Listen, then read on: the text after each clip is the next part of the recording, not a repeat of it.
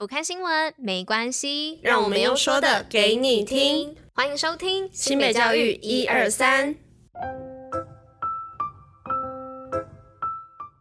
Hello，大家吃饭了吗？我是珍珍，大家午安。今天是七月二十四号，礼拜一，新北交易一二三的第三百二十一集，同时也是第三季的第一百三十二集喽。大家，今天是七月二十四号是我们的万安演习哦，提醒大家，那北部地区呢，今天下午的一点半到两点实施哦。那演习期间呢，民众啊开车或是走路都得小心哦，不要违反演习规定。如果你没有依照民防法的第二十一条《防空演习实施办法》第十二条规定，配合防空疏散避难设施开放民众进入，以及车停人就近疏散等管制以及演练的话，会先劝导。那如果你劝导后还是没有配合的话呢，各个直辖市啊政府就可以引用民防法的第二十五条，裁处新台币三万元以上十五万元以下的罚款哦。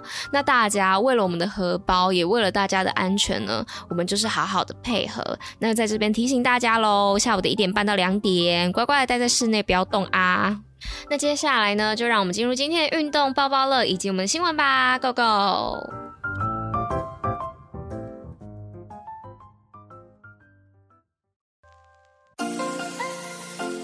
新北运动抱抱乐。那今天运动报报乐要来报什么呢？是新北卫视大运选手加油！那体操女将吴信芬呢，在今年二零二三亚锦赛呢，勇夺女子团体铜牌哦，为中华队的队史呢，首面体操女团奖牌呢，创历史纪录。那也同时取得二零二三的世锦赛的参赛权哦。那曾经呢，她在二零一九年的拿坡里世大运，为中华队缔造世大运的最佳纪录第五名哦。那这一次的参赛呢，有众多好手一决高下，那也期待大家的成绩呢，都能更上一层楼，让我们一起为兴奋以及中华竞技体操代表队加油！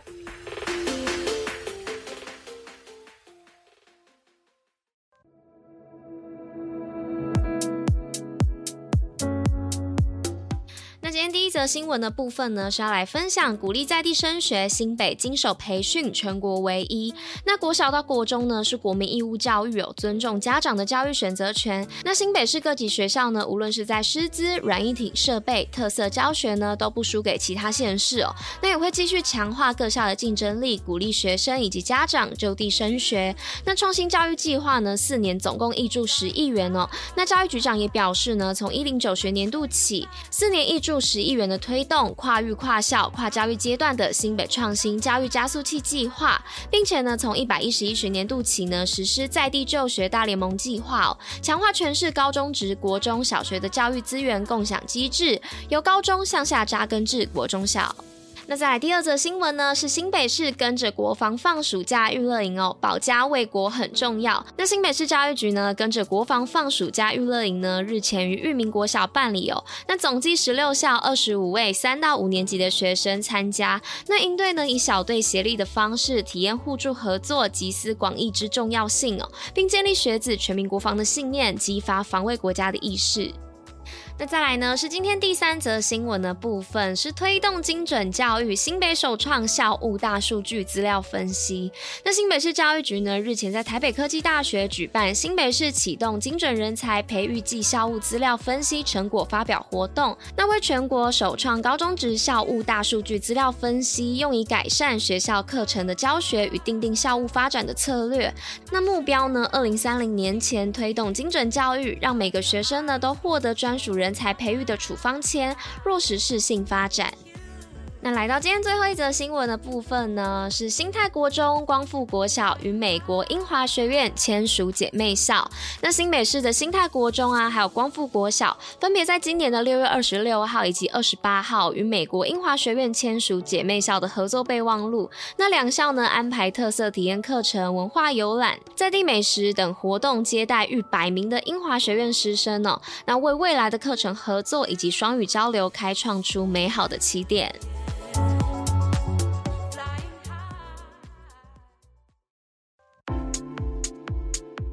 新北教育小教室，知识补铁站。